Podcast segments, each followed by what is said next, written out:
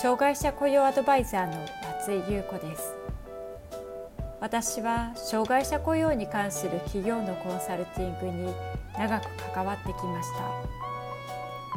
ポッドキャスト障害者雇用アドバイザー松井優子の障害者雇用相談室では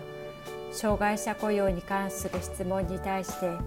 その問題解決や新たな視点をお伝えしていく番組です。企業での障害者雇用が進んで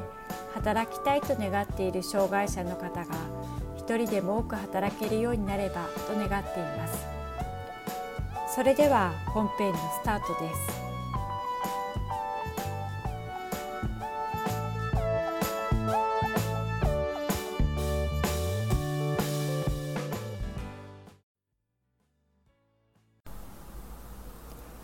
障害者雇用アドバイザーの松井優子です。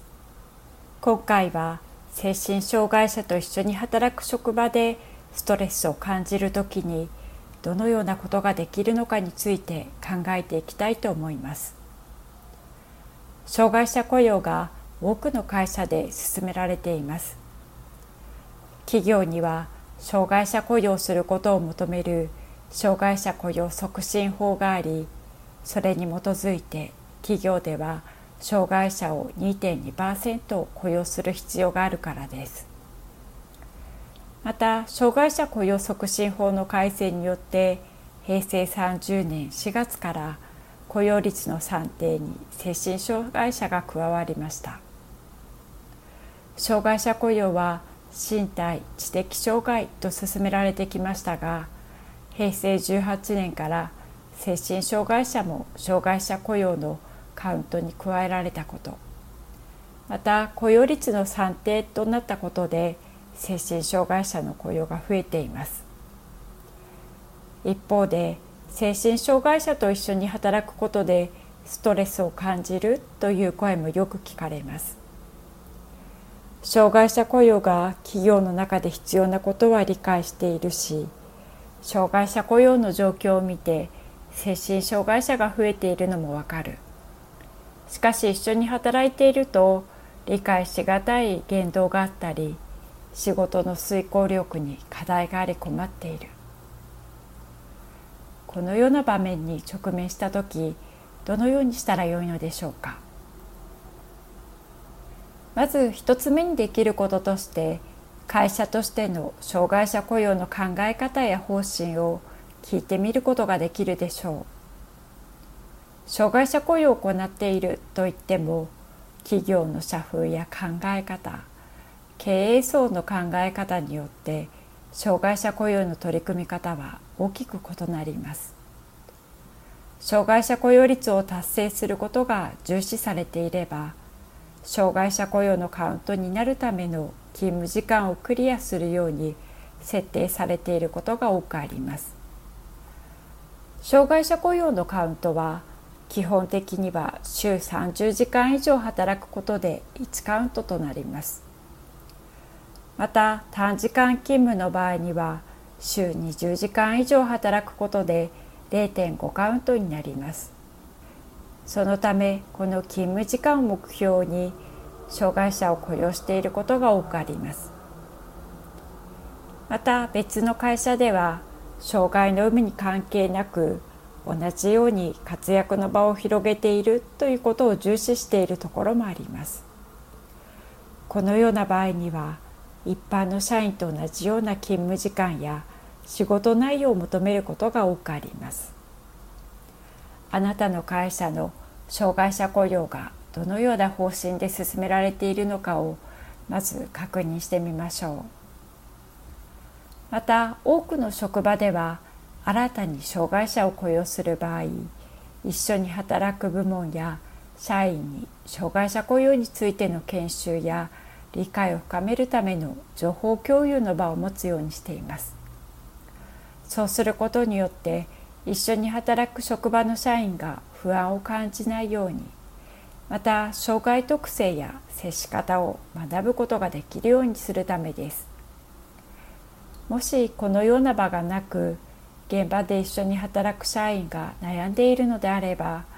人事部や管理部などにそのような場を設けてほしいと依頼することもできるでしょ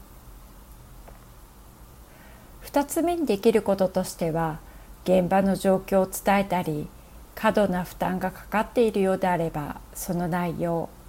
また負担感や公平感を抱かせないような方法を検討したいと提案することもできます。例えば次のような方法をとっている企業もあります。人員配置に余裕を持たせ精神障害のある社員が休んでしまった場合でも特定の社員や周囲に負担にならないような体制をとる。現場で働く場合でも所属は人事部や管理部にし直接業務に関わらない研修やメンタルのための面談は人事部が行う。一緒に働く社員の困り感悩みを人事部管理部でヒアリングし対応等についてフィードバックしてもらう。3つ目にできることは精神障害の特徴を知り理解を深めることです。精神障害の場合慢性的な疾患であることが多く服薬や定期的な通院を継続しながら職場での配慮や定期的な通院をすることによって働くことができる人が多くなっています。精神障害で雇用されることの多い障害としては統合失調症うつ病や双極性障害などの気分障害転換などがあります。これらの主な症状や発症の特徴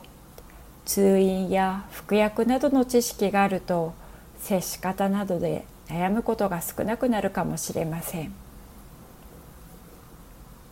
精神障害者と一緒に働くことでストレスを感じるという声は残念ながら障害者雇用している企業でよく聞かれることです。企業では障害者雇用を行うことが法律で定められていますがしかしだからといって一緒に働く社員の人が働きにくかったり負担が多い状態では会社にとっても望ましいものではありません。そのような時には我慢をせずに課題を洗い出しそれに向けた解決策を考えることが大切です。会社としての障害者雇用の方針を聞いてみることや人事部や管理部に体制づくりやフィードバックする仕組みづくりを提案してみてください。また職場の中で障害に対する理解を深めることも大切です。正しい障害知識を持ち必要な合理的配慮を示しつつ当事者の方に働いていることを意識してもらうような働きかけをすることも必要になってきます。障害者雇用に関する無料相談を行っています。精神障害者の方とどのように接してよいのかわからない。必要な配慮の示し方など障害者雇用でお悩みのことがあればご相談ください。本日の障害者雇用相談室以上になります聞いてくださってありがとうございました。